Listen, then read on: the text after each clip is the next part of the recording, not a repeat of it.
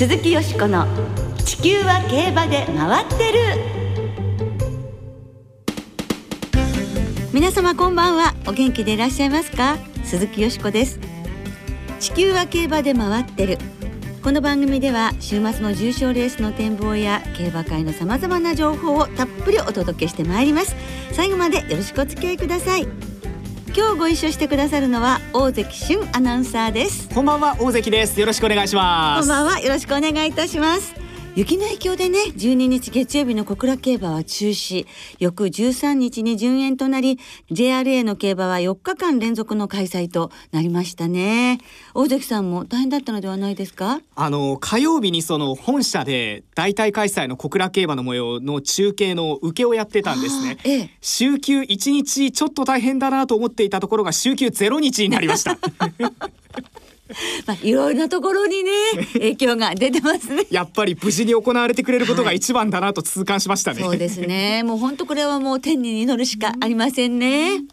そして小倉で大体開催が行われました火曜日 JRA から新規騎手免許試験合格者が発表になりました。立東の田所秀隆厩舎所属の西村敦也騎手。立東の湯久保幸男厩舎の服部俊樹騎手美穂小宮山悟厩舎の山田圭司騎手の3人が来月ジョッキーとしていよいよデビューを迎えるということになります。はい3人というのはねちょっと寂しい気もしますけれどもでもねようやくプロのジョッキーとしてデビューということで夢を形に変えるわけですもんね。楽しみですね。そうですねそして同じ日立東の柴田光晴調教師と美穂の二宮義孝調教師が優待ということも発表になりました。はい、えー、こちらはとても残念で寂しい感じがいたしますね。あの優待されるお二人はどちらも65歳。定年まではなまだ時間があるんですけれどもああまだまだなご活躍いただきたかったなって思うんですけどね、うん、でもこれからも競馬を温かく見守っていただきたいですね鈴木よしこの地球は競馬で回ってる。この番組は JRA 日本中央競馬会の提供でお送りします。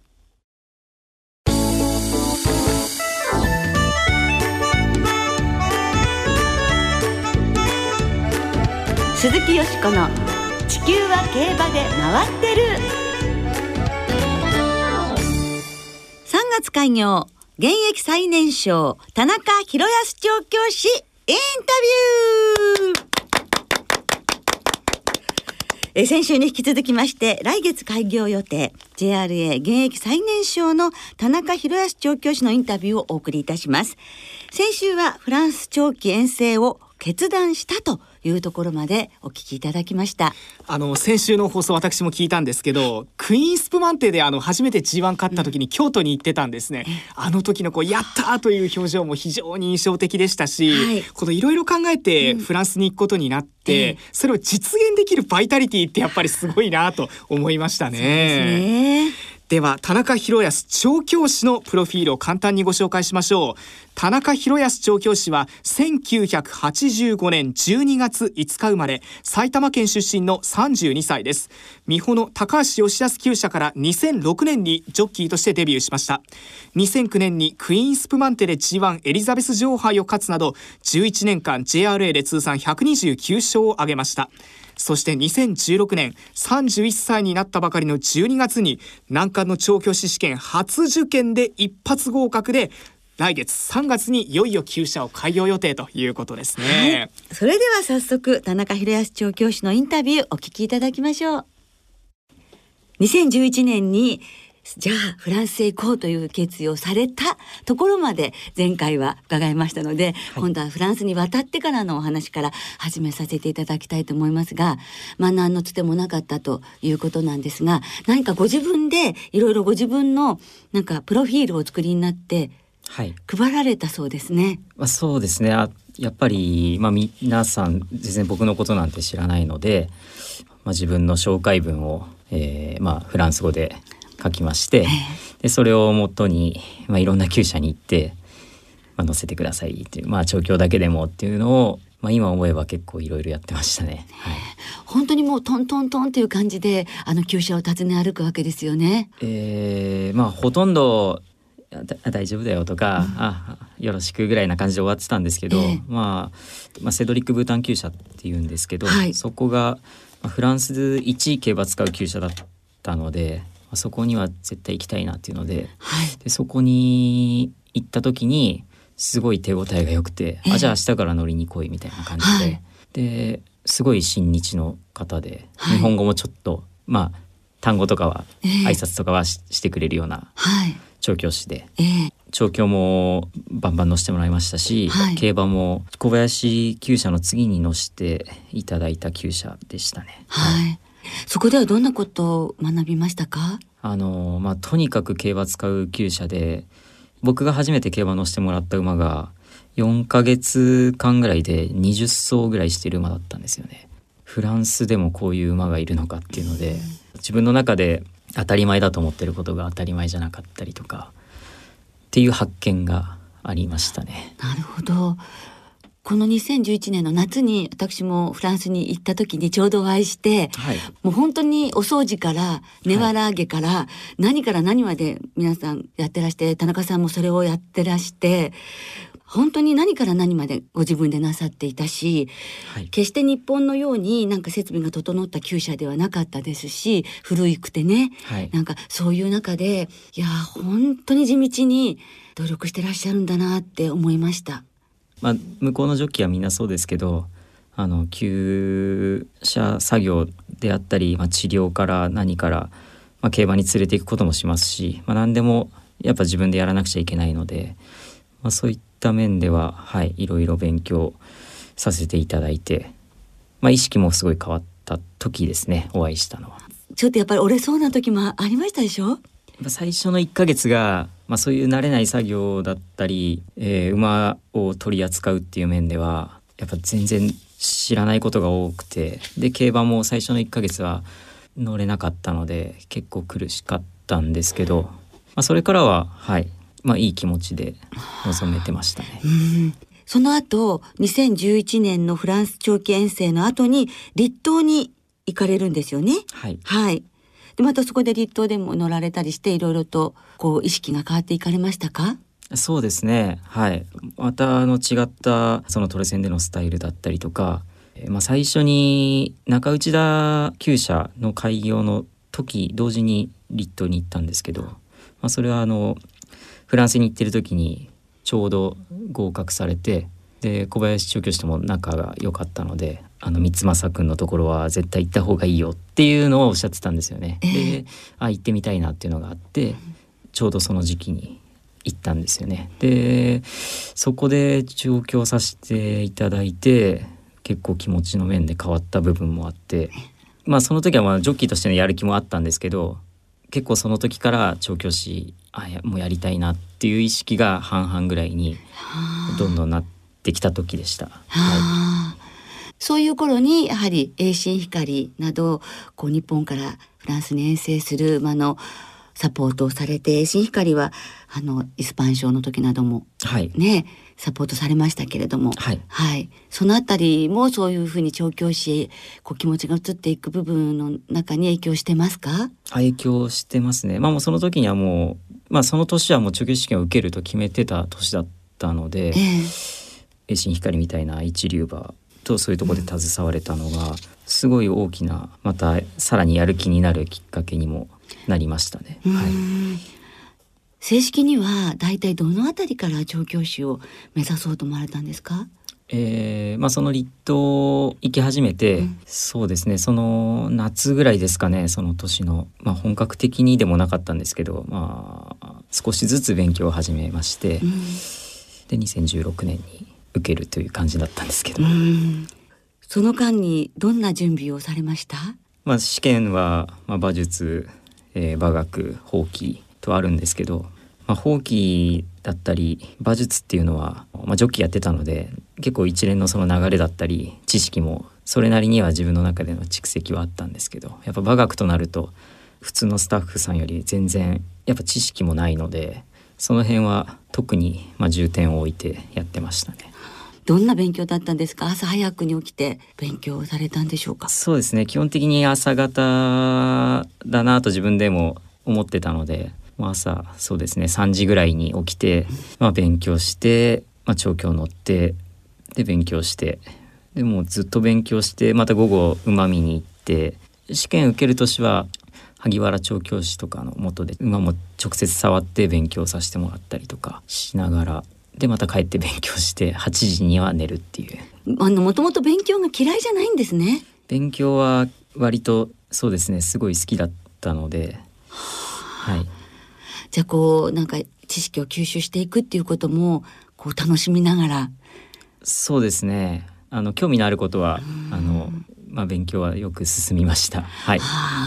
まあそうですね。でも目標がやっぱあったので目標がないことの勉強結構すぐ諦めちゃうというか投げ出しちゃうんですけど目標があるものに対してははいしっかりできましたね。一回で受かるとは？一回で受かりたいなっていう気持ちで、まあ、そこを目指してやってました。で終わった時に手応えはどうだったんですか？試験の後。まあそうですね一次試験の時はそれなりにあってまああれはあの本当の点数なのでまあ、大丈夫なんじゃないかなっていう気持ちではいたんですけど、まあ、二次試験はやっぱり、まあ、判断するのは面接官の方なんで、まあ、絶対な自信はなかったですね。はい、じゃ受かった時はどんな気持ちでしたか？まあ、ちょっとほやっぱほっとしましたね。はい。あの高橋義康調教師は何とおっしゃいましたか？吉安先生にはもう受ける前からお話ししてたので、うん、あの喜んでくれましたね。はい。あの調教師試験合格の後師匠の高橋義康調教師と並んでアンドレ・ファーブル調教師の名前を目標とする調教師に挙げてらしたんですがファーブル厩舎も行かれたんですね。はい、そうですね、えー、はい。どんな厩舎またどんな調教師でいらっしゃいますか？まあそれこそタイプ的には吉安先生と似ているところがあって。うん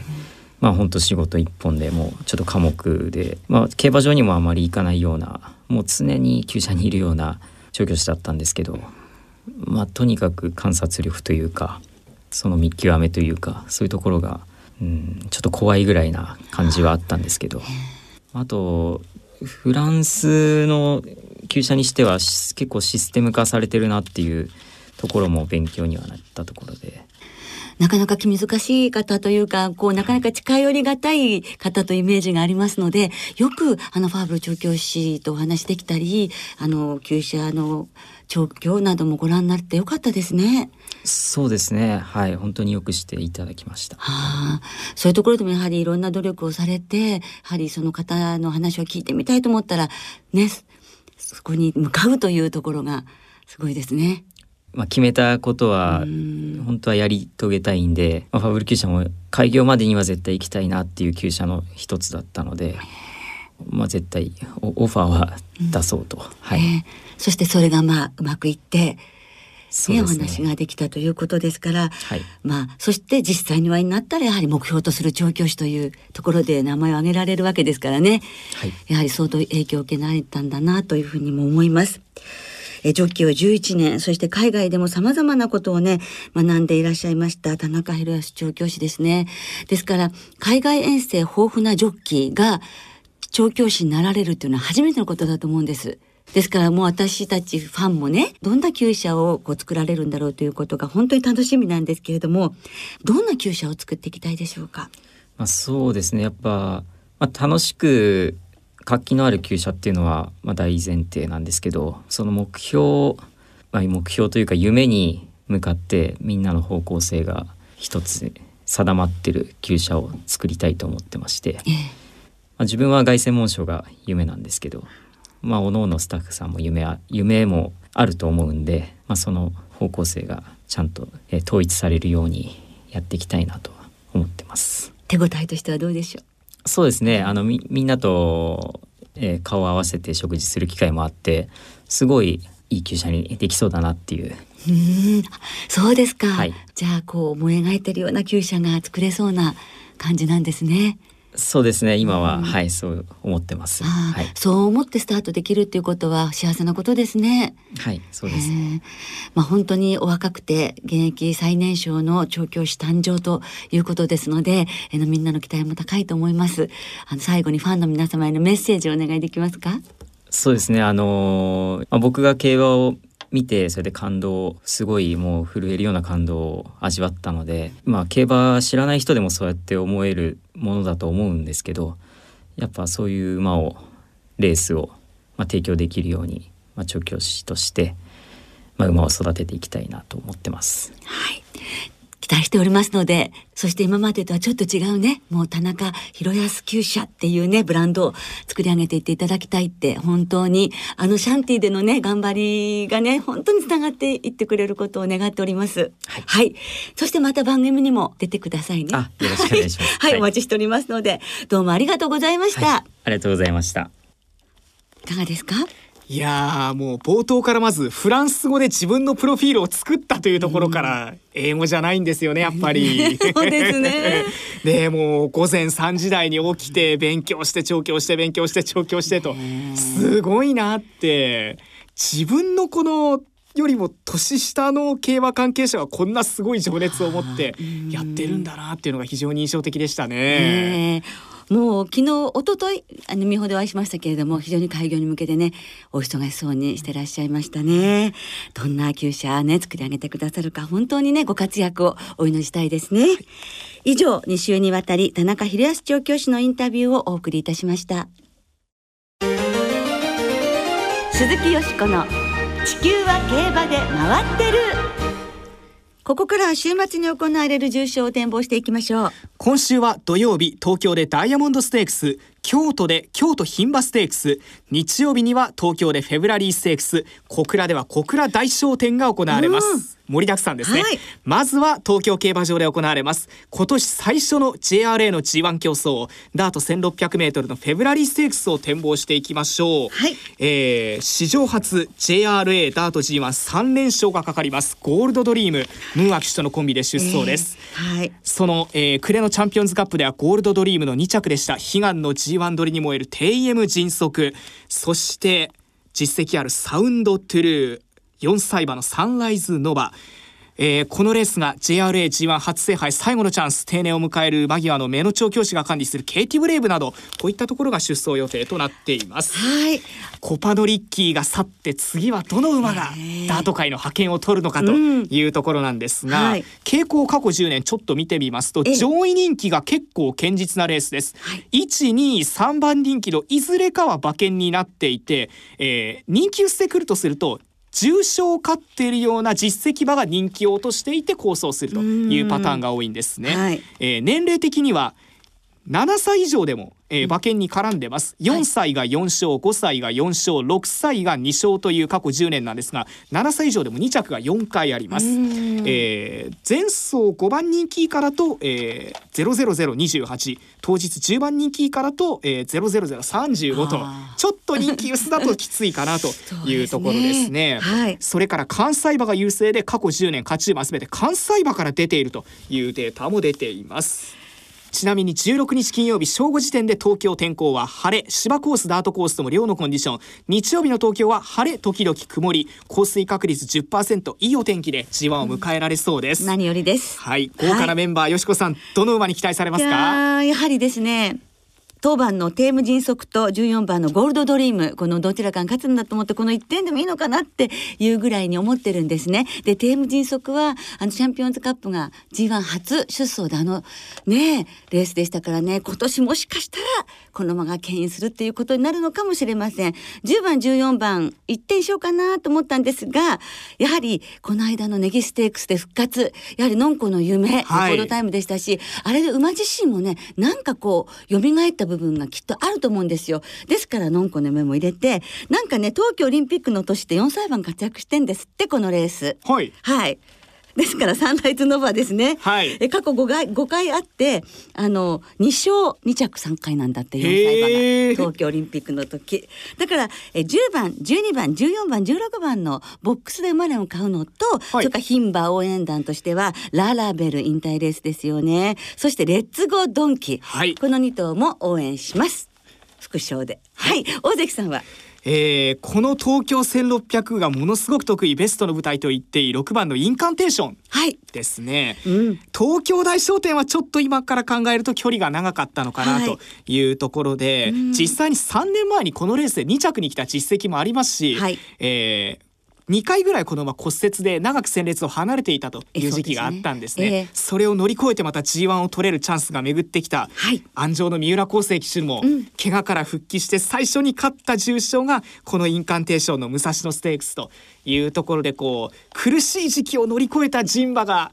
栄光を受ける瞬間ちょっと見てみたいなという気もするので。いいドラマですねそれもね、はい、インカンテーションの単服、はい、これを買ってみたいなと思ってますね、はい、先週はですねあのお相手してくださいました小塚アナウンサーがなんと共同通信杯の OK ムーンと京都記念のクリンチャー本命お見事な結果でしたのでアナウンサーの皆さんの予想もぜひ皆さん注目なさってくださいね。はいでは続いて京都でその前の日土曜日に行われます。牝馬限定の芝 1400m の G3 戦。京都牝馬ステークスを展望していきましょう、はい、えー、5月のビクトリアマイルそのちょっと前であれば高松宮記念にもつながっていくような 1400m のレースとなっています。今年は頭数ちょっと少なめで12頭立て、はい、えー、香港遠征前回香港スプリントから帰ってきての今年初戦のワンスインナム。そしてフランケル産駒のミスエルテターコイズステークスがもう横山典弘騎手とマジック炸裂というような素晴らしい勝ち方でした、はい、ミスパンテール、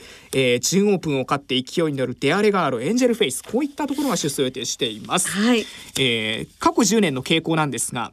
1番人気の馬がここ10年で4勝してます、はい、2番人気も3勝してます、えー、単勝オッズ3.9倍以内だと4302と人気になった馬は堅実なんですが、うん、えー、人気のない馬も結構来るという波乱傾向のレースになっています年齢別で見ると4歳馬が一番活躍してます、はい、過去10年で7勝、えー、5歳馬が2勝の6歳馬が1勝ということで7歳以上になると2着以内すらないというところなんですね。で前回は、えー、重賞だった馬であれば負けていた馬の巻き返しも目立つんですが前走10着以内ま以下まで行ってしまうと、えー、苦戦傾向が出ているという感じですね。はい。えー、ここはよしこさんいかがでしょう？はい。やはり朝日杯フューチュリティステークス4着というね男馬混じってまあ4着頑張っているんですがその後ちょっとねなかなか調子が出ないというミスエルテですね。はい。やはりそういう力が絶対あるのでここで頑張ってほしいと思い今お話にもありましたので4歳馬3と選ぶことにいたしますね。あのミスエルテとミス・パンテール、はい、そしてデアレガーロをこの3頭言ってみたいと思いますボックスで。はい、ボックスで。はい、大関さんいかがでしょう？私はですね、十二番のエスティタート、はい、母スキップルでフラガラッハの下に当たる決闘なんですけれども、えーはい、ちょっと時計がかかるようなコース、うん、芝がこの一族合うという傾向が出てるので、えー、1400メートルでこう外枠もいいんじゃないかなと。うまくスムーズに運べれば武豊騎手で一発ないかなというところでここも単服を買ってみようかなと思います、ね、はい、筋量が2キロ軽くなるというのもねいいかもしれませんね。はい、はい、えー、それではリスナーの皆さんからいただいた予想もご紹介したいと思います。お願いします。うまいもんさんフェブラリーステークスは前回完全復活を果たしたノンコの夢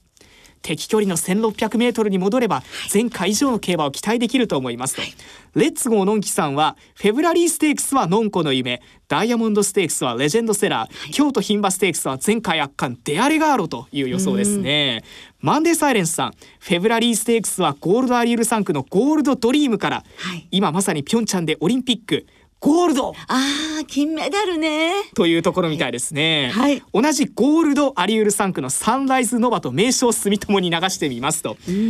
中堅さんフェブラリーステークスは TM 迅速ですが穴で狙ってみたいのは8歳でも元気いっぱいベストウォーリアというところですね。ちょっと今今回ちょっと人気落としそうですね、ベストウォーリアなんとなく。これはちょっとチャンスかもしれませんね。えー、なんせ安城もルメール騎士。あ、そうですね。からね、炎の男さん、フェブラリーステークスは、テイエム迅速、そして、構成と応援したいと思います。じゃないですか、尾関さんとね。はい、はい。皆さんどうもありがとうございました。来週はもう中山阪神開催が始まるということで中山記念阪急杯の展望を中心にお届けいたしますお聞きの皆さんの予想もぜひ教えてくださいねお待ちしています今週もそろそろお別れの時間となりました。今週末は最終週を迎える東京京都そして小倉の三条開催です。日曜日東京競馬場にはバラエティ番組や情報番組でご活躍中の小島瑠璃子さんが来場フェブラリーステークスの表彰式プレゼンターを務め最終レース終了後フェブラリーステークスのレース解雇トークショーにも出演されます。その日曜日の東京9レースヒヤシンスステークスは日本馬を対象としたケンタッキーダービー出走馬選定ポイントシリーズの最終第3戦です。これを記念してケンタッキーダービーオフィシャルドリンクミントジュレップの販売を行います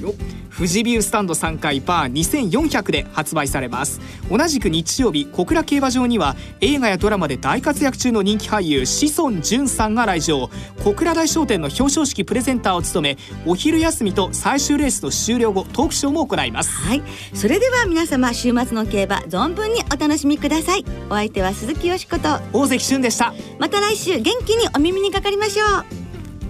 鈴木よしこの地球は競馬で回ってるこの番組は JRA 日本中央競馬会の提供でお送りしました。